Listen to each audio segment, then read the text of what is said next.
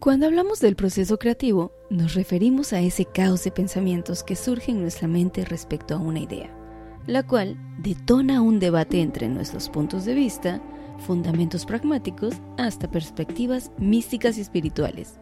Este puede ser un proceso mágico en el que convergen nuestra capacidad y potencial humano y la energía creadora del universo. Pero no todo es tan romántico como parece.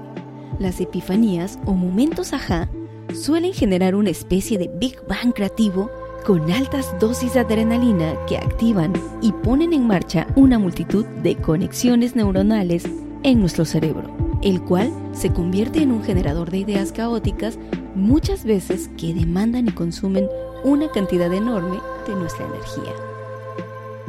Es ahí donde se requiere del orden y organización para estructurar nuestros procesos creativos y no terminar aniquilados tras la descarga intensa de ideas que ha puesto en shock nuestra mente, cuerpo y espíritu. El proceso creativo. Unos definen el proceso creativo como una sucesión de pensamientos a través de la cual el ser humano es capaz de crear algo novedoso, en el que logra visualizar una idea creativa, con otras ideas de una forma nunca antes hecha, que generan chispazos. Y es ese momento en el que vemos con claridad eso que habíamos venido armando como si fuese un rompecabezas. Es encontrar la pieza faltante, lo que conecta con el resto y nos permite ver y apreciar la imagen completa. Hay quienes perciben y describen este proceso de manera más mística y divina. Elizabeth Gilbert, escritora de Comer, Rezar y Amar, en su libro Big Magic, comenta que los romanos no creían que una persona fuese un genio. Se creía que las personas que tenían grandes ideas eran apadrinadas por un genio externo, un genio otorgado por el universo. De este modo, las ideas creativas obtenidas compartirían mérito entre la persona elegida y ese genio mágico. Gilbert rescata la creencia de que las ideas son un componente más del universo.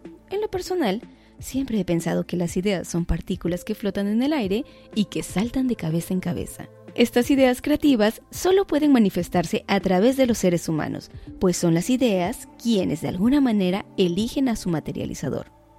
Este tiene que estar en un estado emocional y mental que le permita atraer y seducir esta idea flotante. Y aquí es donde confirmo mi teoría de que las ideas son como piojos saltando de cabezas en cabezas. El proceso creativo vendría siendo la unión entre la idea y la persona para trabajar en equipo y dar vida a algo nuevo. Los procesos creativos varían de acuerdo a la persona.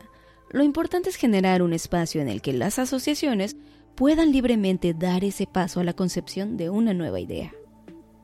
El poder de la creatividad. El cineasta David Lynch describe los procesos creativos como la oportunidad máxima de pescar esos pensamientos profundos del inconsciente y traerlos a la conciencia a través de una lluvia de ideas para darle sentido y ordenarlos.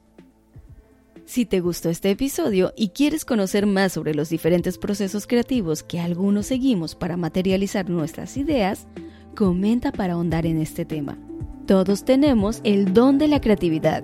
Es el regalo que nos fue concedido a nuestra llegada a este mundo.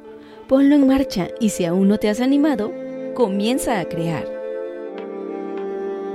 Mi nombre es Karen y esto ha sido parte de 21 días, 21 podcasts, El Reto. Muchas gracias por acompañarme. Nos vemos en el siguiente episodio. Bueno, nos escuchamos.